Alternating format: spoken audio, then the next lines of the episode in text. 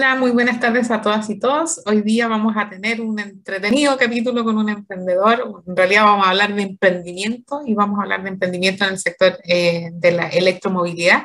Ya hemos tenido algunos emprendedores que han visitado eh, este programa y hemos podido hablar sobre lo que está pasando con, con el, la electromovilidad en el sector urbano, pero también hay otro tipo de servicios donde hay eh, grandes oportunidades para emprender y eso es lo que queremos conversar hoy día. Tenemos un invitado de lujo donde vamos a, a, conversar cómo este emprendimiento creció en tan poco tiempo y a partir del año 2019, ya les voy a contar quién es, eh, y ya están obviamente dando servicios en este ámbito. Y lo importante es estar detectando esas oportunidades y, y, y ver cómo se insertan en el ecosistema este que está cambiando en, el, en materia de, de, transformación del sector energético y de obviamente cómo nos desplazamos y cómo ayudamos a, este, eh, a esta transformación que necesitamos para hacer frente a esta crisis climática. Vamos a ir a nuestra primera pausa musical para volver con nuestro entrevistado de hoy.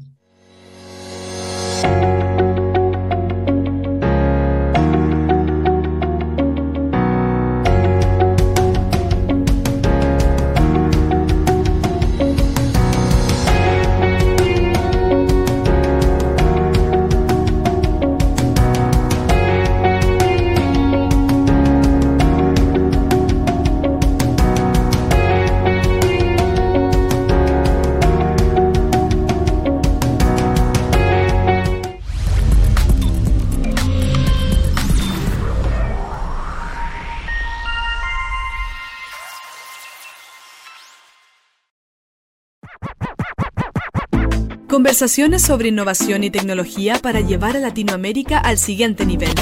Nos conectamos cada martes y jueves a las 9 de la mañana en Latam 2050 con Ángel Morales. Somos divoxradio.com.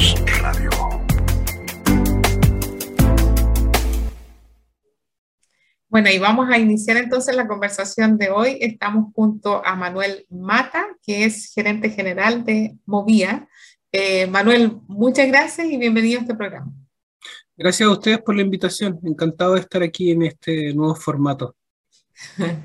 bueno, decía en la introducción, bueno, estamos todos innovando, digo yo. Eh, decía en la introducción a este capítulo de este emprendimiento que surgió el año 2019, pero que me gustaría que, conta que contara la historia, porque es un emprendimiento que crece rápido y que y que obviamente está en un sector que es bien eh, relevante en este momento para, para, la economía nacional y también para lo que estamos haciendo en términos de cómo enfrentar esta crisis climática. Así que a ver si nos cuentas un poco de historia de cómo surgió este emprendimiento.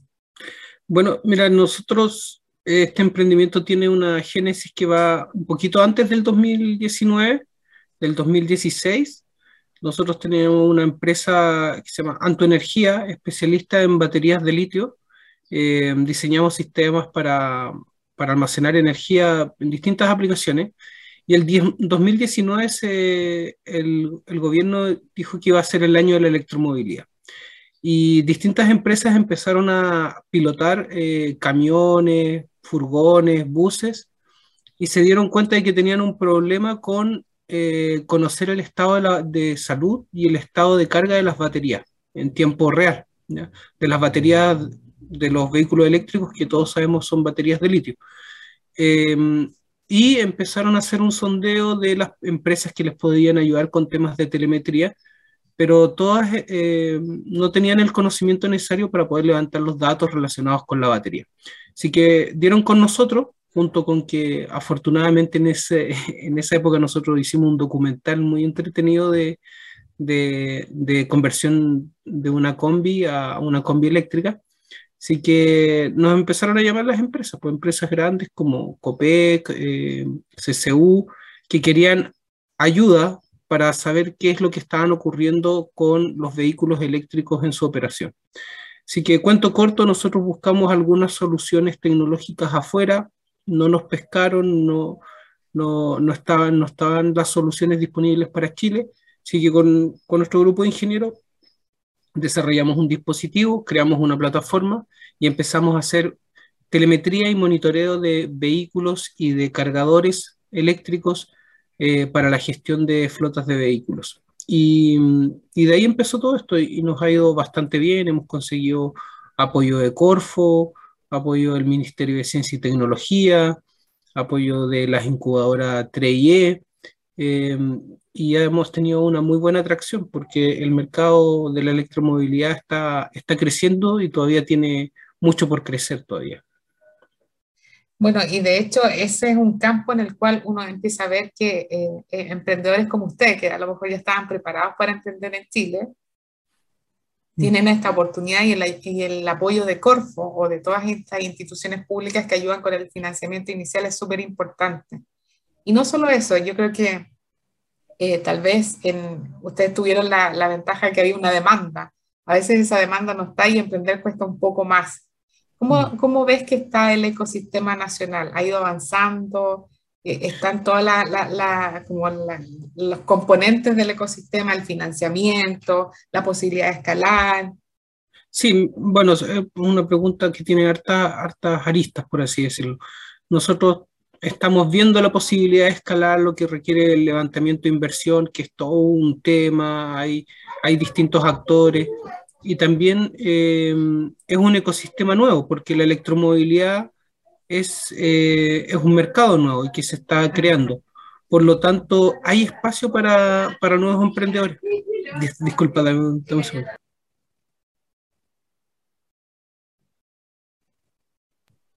Disculpa que estoy en mi casa y... sí, no te preocupes, dale. Como te decía, es un, es un ecosistema nuevo, por lo tanto hay muchas muchas oportunidades y actores.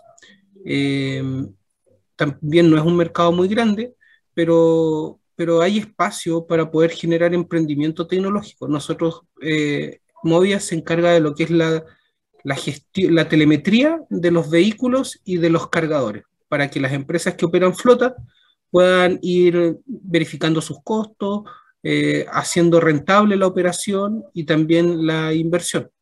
Pero así como nosotros vemos la parte digital, también eh, hay espacio para, para, empresas que quieran vender, por ejemplo, cargadores, que no hay mucha oferta, empresas que quieran vender vehículos eléctricos, que también la oferta aquí en Chile es súper reducida, o talleres mecánicos, que ahora van a ser talleres eléctricos en realidad, de, electromovilidad, de los cuales hay pocos o nulos, ¿ya?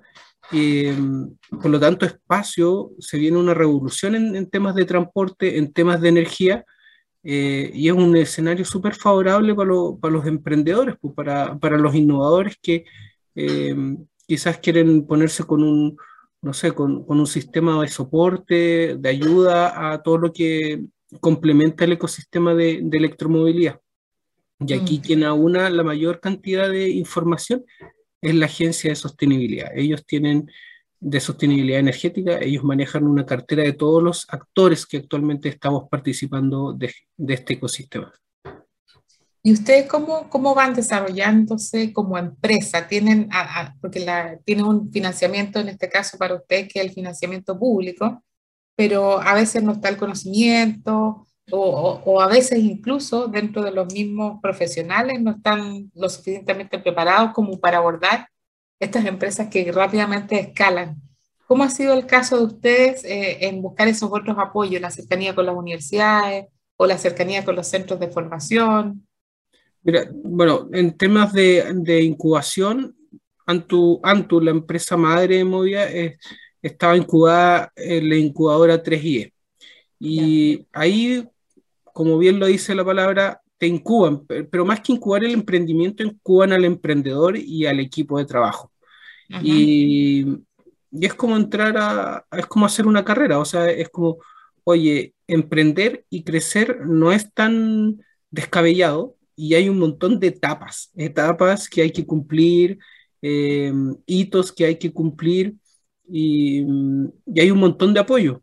Y eh, más que, hay, hay harta plata, hay harta plata para que las empresas emprendan y crezcan, pero hay que ser ordenado, o sea, hay que ser metódico, y hay que ser persistente porque de repente las cosas no resultan. Pero, y el ecosistema de emprendimiento en Chile también está haciendo, está creciendo.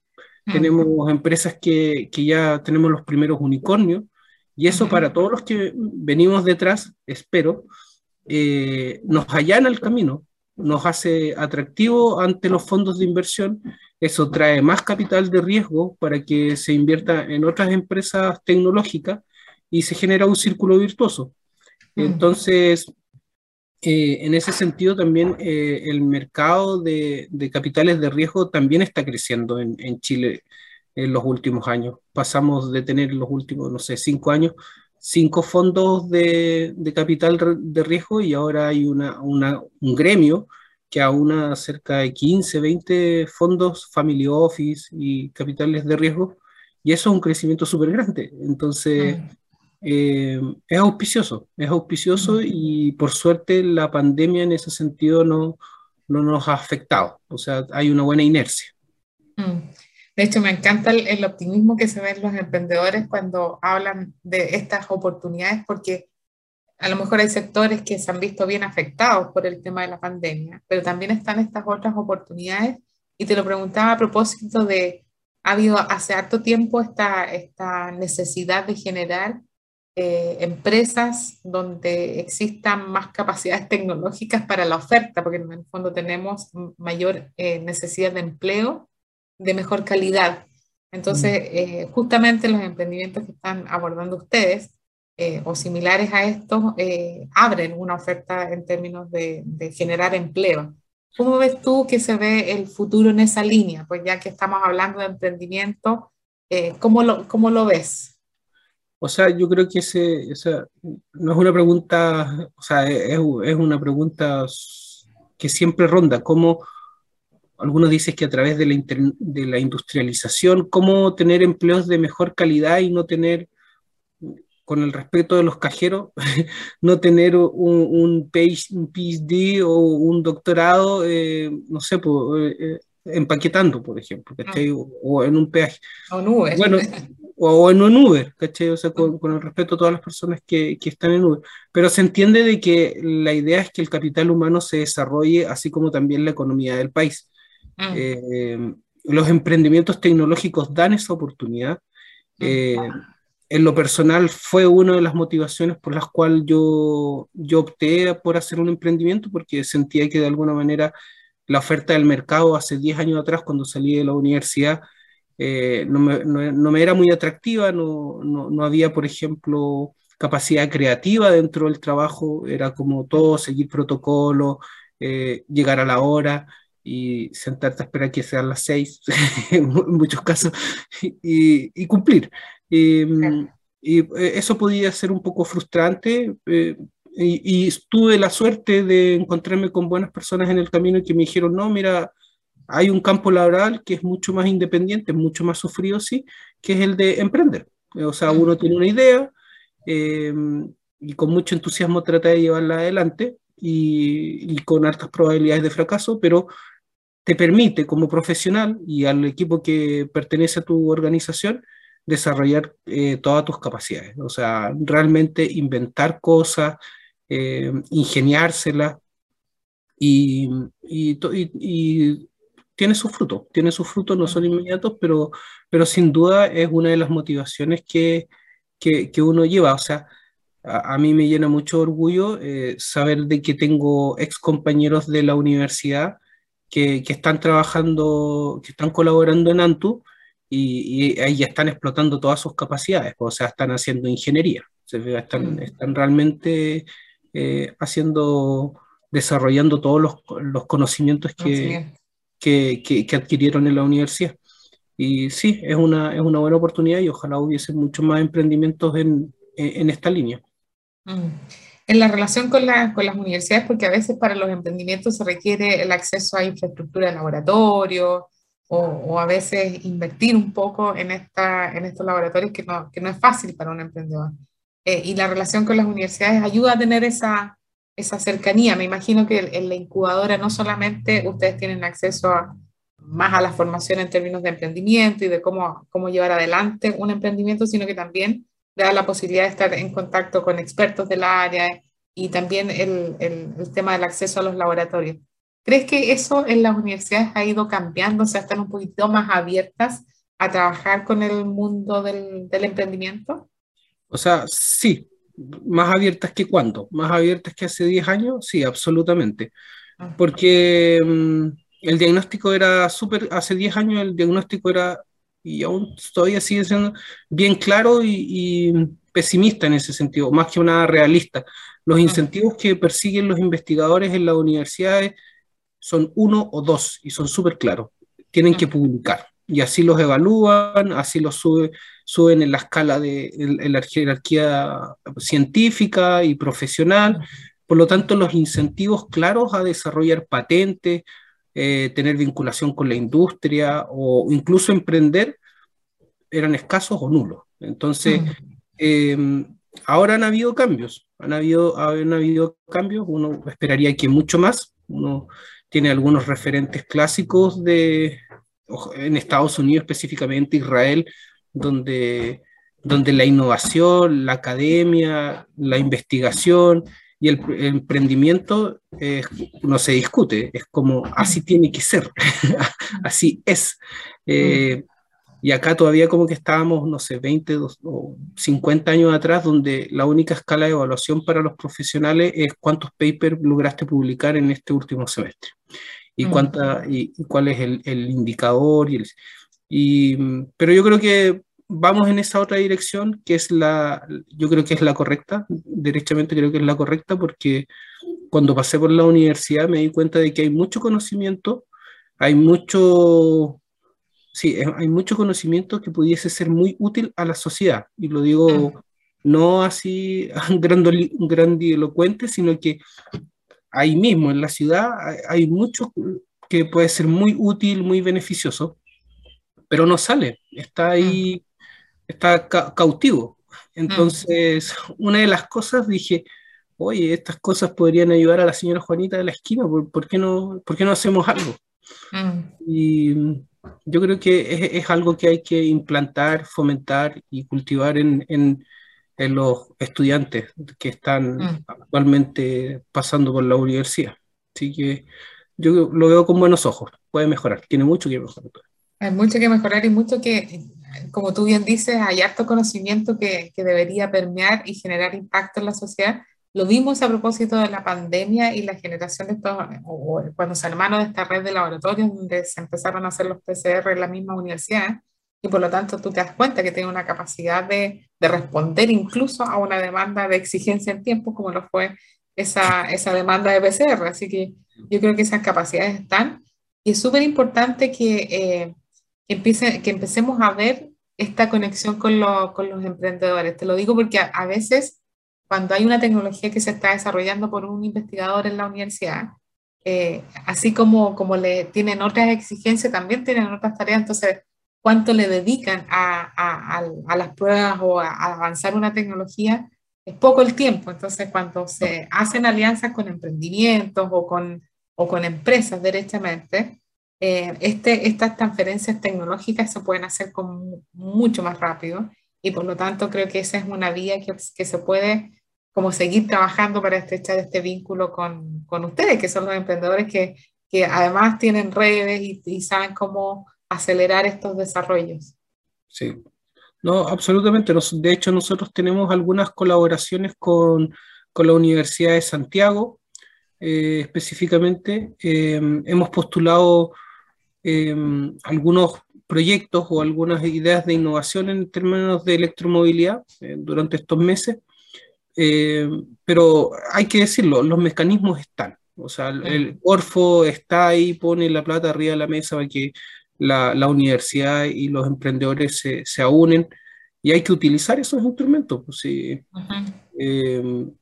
hay que decirlo también, han venido, han venido ¿cómo se llama?, reduciéndose. Los fondos que está disponiendo Corfo cada vez son menos programas, de menor cantidad de, de, fondos y para ejecutarse en menor tiempo, lo cual no es una buena señal. Hace, hace tres o cuatro años eh, también, ah, también ¿cómo se llama? también, ¿cómo se llama? Eran más cuantiosos los montos y también estaba la perspectiva de que este es un camino, esto es una maratón, no es una carrera de 100 metros. O sea, esto. Si uno quiere tener un, un, emprendimiento que se perfile como, como un unicornio o que genere transferencia tecnológica, hay que hacerlo crecer, unos cinco años, tres años, hay que pivotear, hay que rescatar el conocimiento que, que se genera en este, en este camino y no desecharlo al, al, al primer traspié. Que, entonces hay un componente humano también bastante fuerte en todo, en todo ese camino. Exactamente, y de hecho vamos a seguir hablando de esto porque eh, nos gustaría eh, conocer cuáles son las proyecciones que, que, ustedes tienen. Me imagino que hay una ruta ahí en términos de cómo ir escalando, conocer un poquitito más de eso y cuáles son las, las, las capacidades nacionales que hay. Así que vamos a ir a nuestra primera pausa musical contigo acá, porque ya hicimos la anterior, para eh, entrar al segundo bloque. Vamos con esa pausa. No te quedes fuera. Aprende sobre fenómenos naturales, sus riesgos y planificación territorial. Cada martes y viernes a las 11 de la mañana con Cristian Farías en divoxradio.com.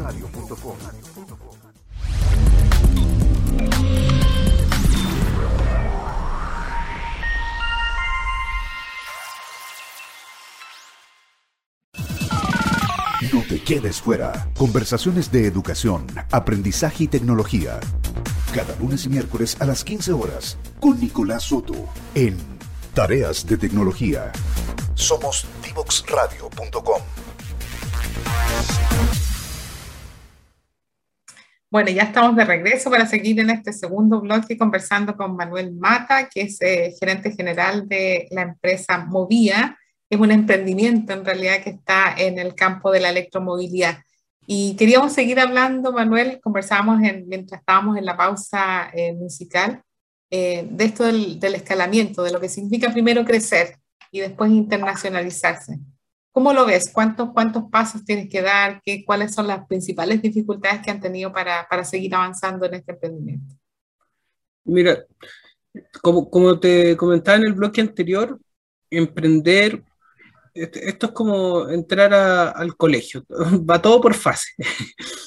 Eh, entonces, primero es emprender, pillar un nicho, llegar al famoso break-even, eh, y después de que llegas ahí, tienes que escalar, pues, o sea, tienes que crecer la, empresa a otros mercados, y eso es como ya pasar a la, a la media, por así decirlo. Y hay que levantar capital, hay que fortalecer los equipos, y hay un montón de desafíos, pues, hay, hay que ajustar el modelo de negocio, eh, levantar capital no, no, es fácil, aunque hay una oferta relativamente buena en el contexto local. Eh, hay muchas promesas que hay que hacer, hay harto que trabajar. Eh, nosotros lo vemos auspicioso porque creemos que estamos en un nicho que está creciendo, no está saturado, no, no, hay, no hay grandes competidores. Esperamos ser nosotros uno de los grandes actores en, en este tema. Por lo tanto, en el punto en que estamos nosotros ahora como Movia, eh, estamos planificando un aumento, un levantamiento de capital para, para el próximo año.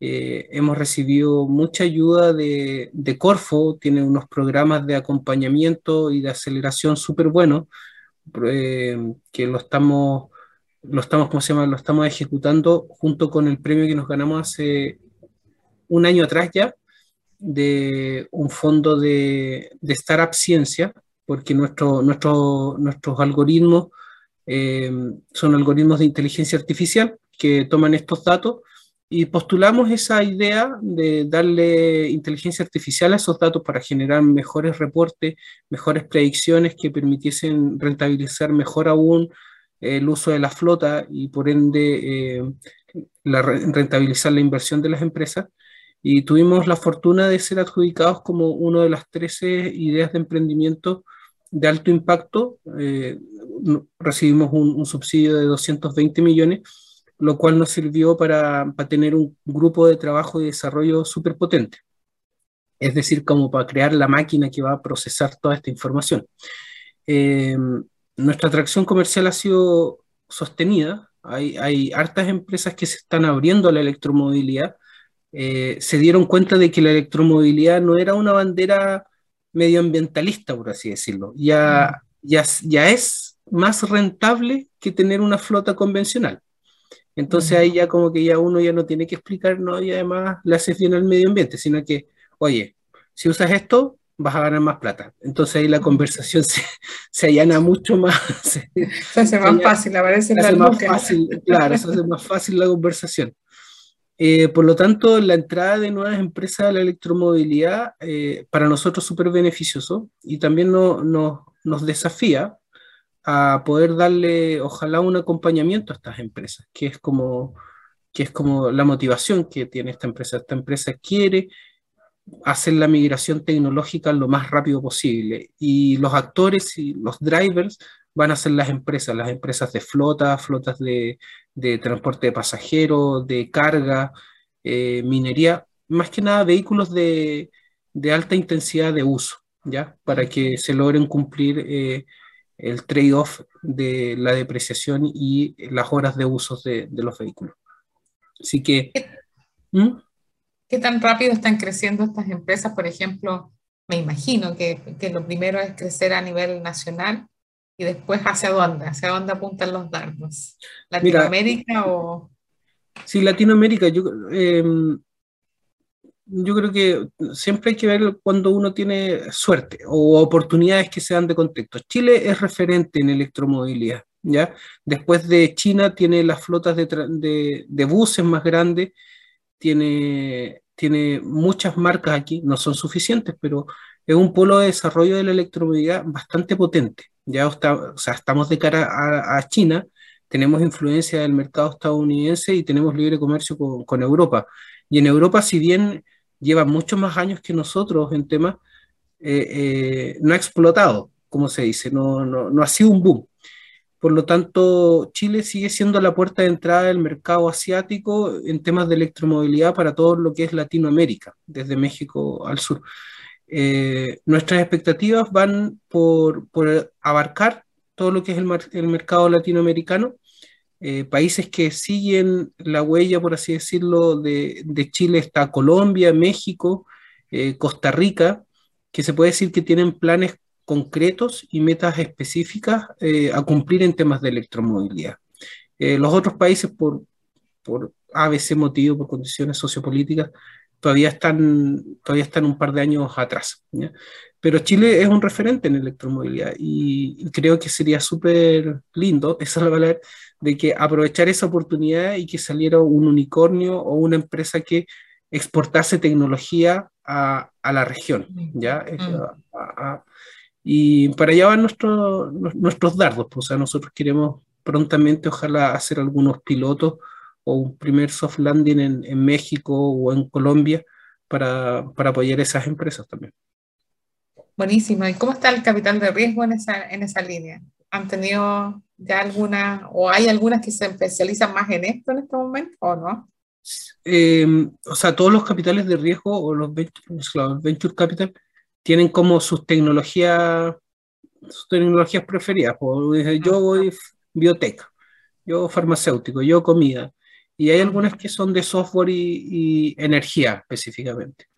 Em, yo creo que nos va a ir bien tenemos, pero no hay que quemar los pocos cartuchos que, que hay. Hay que preparar una buena propuesta. Hay que dar todos los pasos, sí. Claro, y hay que llegar con la tarea bien hecha. O sea, si hay algo que nos han dicho en todos estos programas de acompañamiento, que nos, nos cuentan de cómo se arma bien esto desde el punto de vista legal, el exit, los revenue, el equity, todo un montón de terminología que uno tiene que ir aprendiendo, es que no, uno tiene que llegar bien preparado y, mostrar claramente cuáles son los beneficios y tampoco eh, quemar los, ¿cómo se dice? los cartuchos. O sea, el, los venture capital también son pocos, por lo tanto, si uno lo hace mal, así, decir, oye, no, aquí cambio, paso, Entonces, hay que Pero se aprende, el emprendedor aprende de eso. Sí, hay que aprender, persistente y hay que ser porfiado nomás.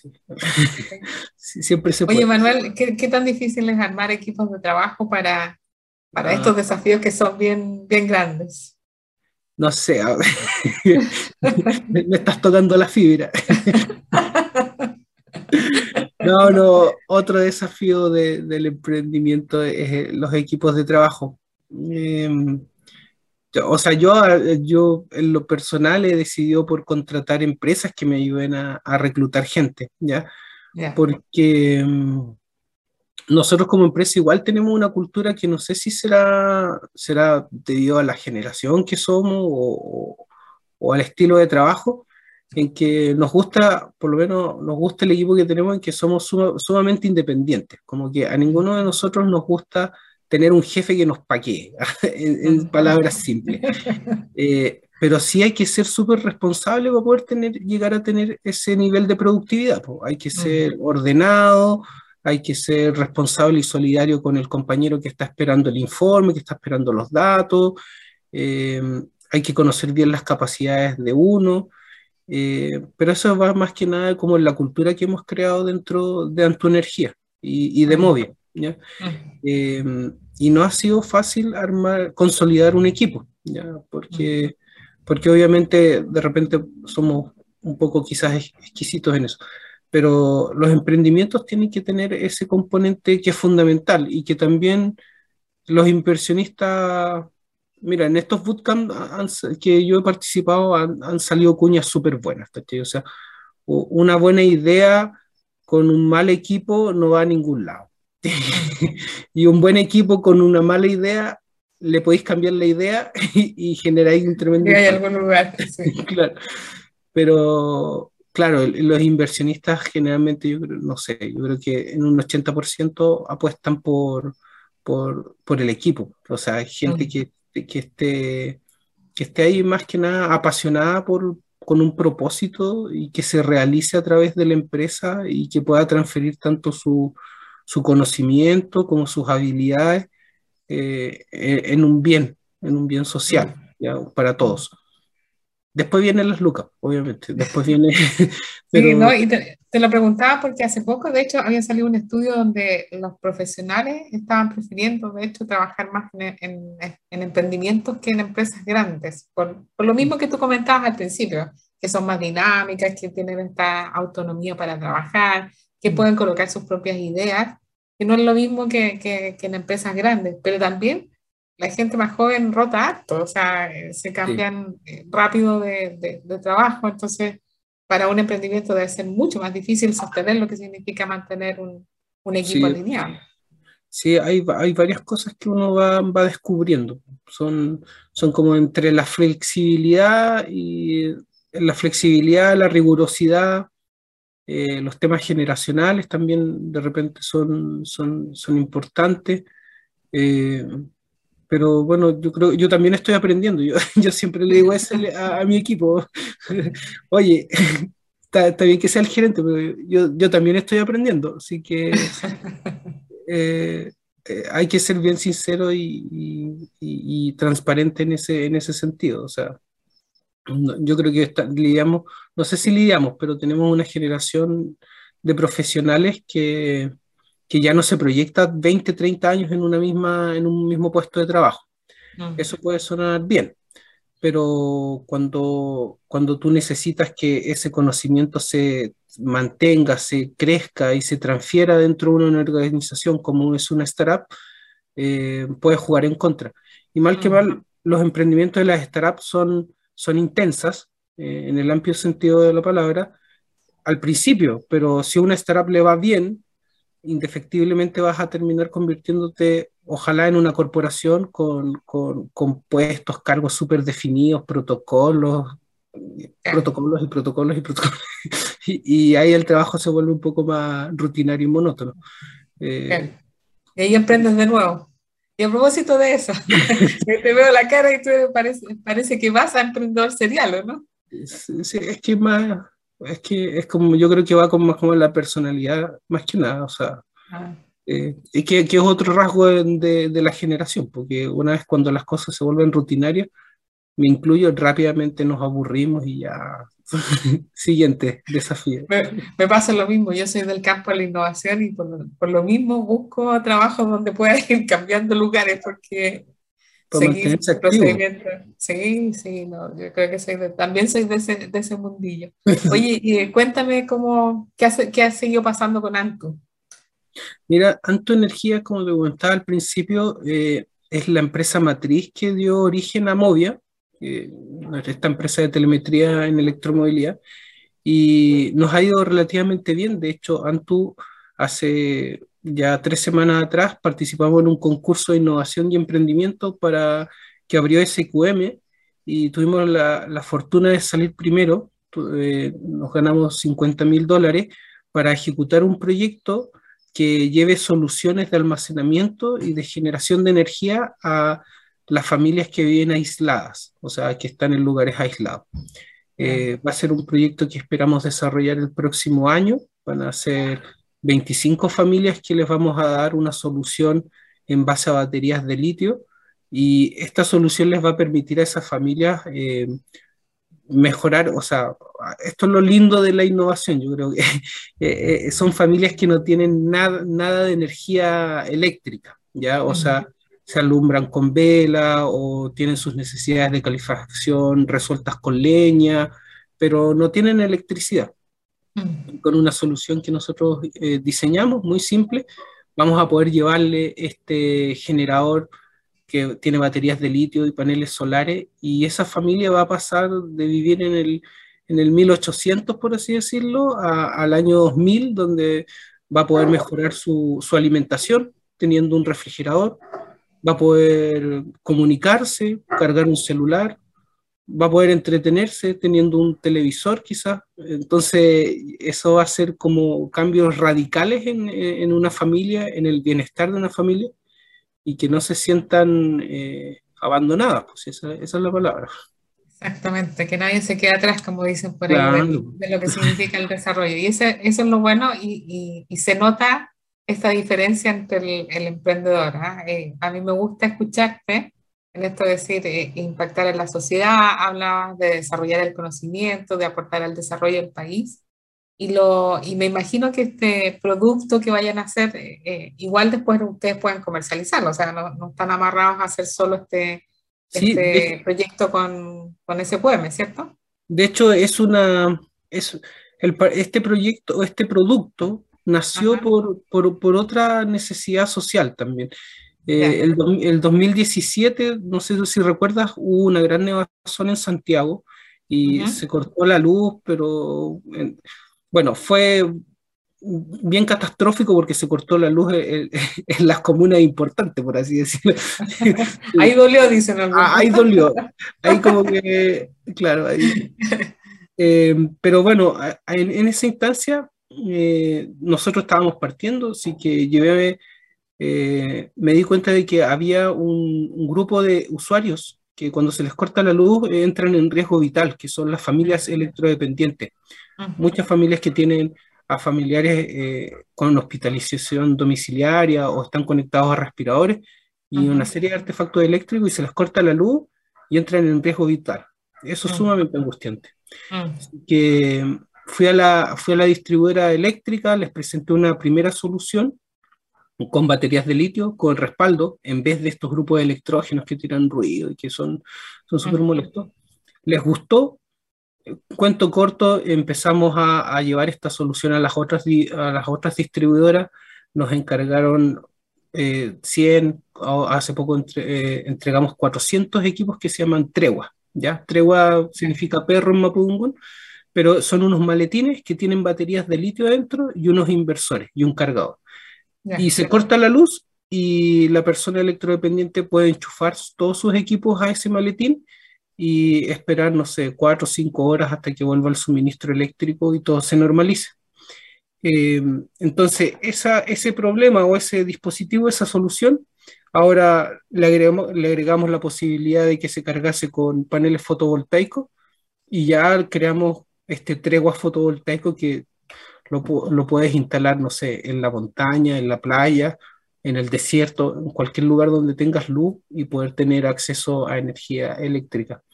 Pero siempre ahí buscando el problema, el dolor, el, el, el, problema. Exactamente. Nos, ha ido bastante bien con, con, con ese tema de, de, los electrodependientes, por suerte. Buenísimo, súper, súper buen tema ese y me imagino que que bueno, como tú bien decías antes, hay hartas posibilidades. ¿Sabes qué? Te quiero desear que te vaya súper bien porque me encantó la entrevista. Gracias. Me encantó que lo que están haciendo, me encanta el espíritu con el cual estás trabajando, así que eh, espero que te vaya súper bien, de verdad. y te quería, te quería eh, dejar invitado, o sea, cuando, cuando quieras eh, venir a mostrar tu emprendimiento y obviamente eh, esos éxitos los, los puedes ir contando porque esto entusiasma a otros emprendedores. Así que de verdad quiero que te vaya súper bien y te quiero agradecer por haber estado acá con nosotras. No, usted, encantado, muy, muy, entretenido conversar con, contigo, Nancy. Eh, lo pasé muy bien y encantado de contar la experiencia y de que, de que se sumen más emprendimientos. Yo creo que eso hay que, eso da mucha libertad y mucho beneficio y, mucho desarrollo personal y profesional. Así que encantado de tener esta vitrina. Exactamente, ¿no? Y de hecho lo que esperamos, que se pueda seguir generando, generar empleo, este espíritu positivo, yo creo que si hay algo que al país le falta, nosotros lo vemos, así como hay hambre de desarrollo, hay varios emprendedores, yo creo que está súper, súper bueno el ecosistema, ha ido madurando, se está desarrollando y por lo tanto yo creo que si eh, se invierte, como tú bien dices, se invierte en estos desarrollos, creo que va a haber eh, crecimiento en Chile en términos de, de, de nuevas empresas. Así que yo creo que hay que dar esa oportunidad, darles la oportunidad a los emprendedores porque van obviamente a generar el empleo del, que estamos esperando, ese empleo de, de, mejor calidad y donde además tengan oportunidades jóvenes de ir haciendo sus aportes con ideas también. Yo veo a la juventud súper creativa ahora, como además todos vienen en esta lógica muy tecnológica, así que mm. creo que son grandes aportes a, la, a las empresas y ojalá puedan crecer con ustedes, pues, con, los, con los nuevos empresarios. Muchas gracias, sí. Muy buenos deseos y yo creo que hay que fomentar eso, hay que, hay que potenciarlo. Así que dispuesto a lo que ayudar y a compartir ese sentimiento también. Bueno, muchas gracias, Manuel. A ver si nos vemos en una próxima entrevista. Dale, gracias. Nosotros, nos vamos a una pausa para seguir eh, con el cierre de este programa. No te quedes fuera. Conversaciones de futuro para Latinoamérica. Latinoamérica. Cada martes y jueves a las 9 de la mañana en LATAM 2050 con Ángel Morales. Somos divoxradio.com.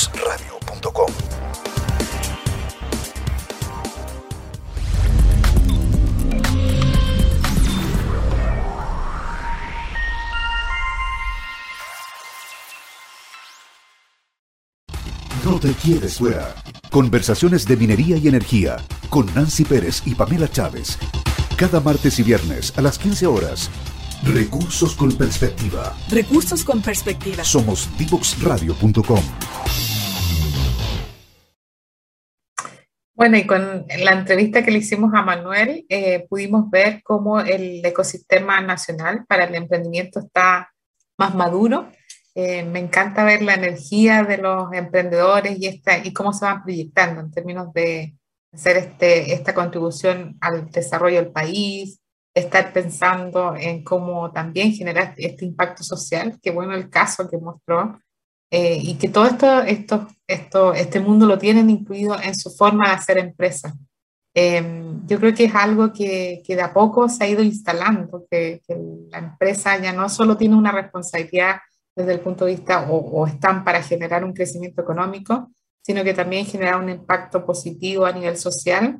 Y, y esto que, que, de alguna forma se están haciendo cargo de, esta transición a una matriz energética eh, renovable, que, que, piensen también en lo, en lo que significa exportar y generar desarrollo país, posicionar a Chile como un polo en electromovilidad, que me parece notable que pueda seguir avanzando.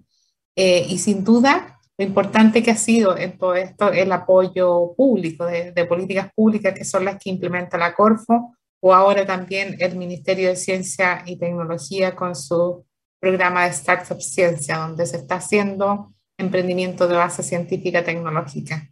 Sin duda, eh, eh, uno puede ver con, con optimismo que hay casos y que si hay inversión, podemos salir adelante, se puede generar eh, mejor empleo yo creo que hay que estar a disposición de mirar esto, lo que está ocurriendo en el país, una energía positiva del emprendimiento.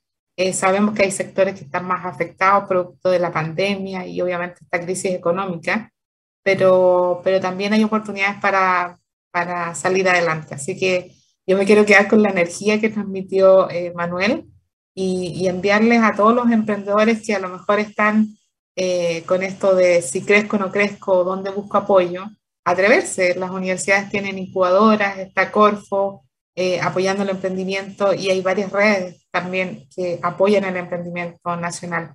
Así que hay oportunidades y veámoslas con optimismo para, para poder pronto salir de esta, de esta crisis que ojalá no dure tanto la crisis económica.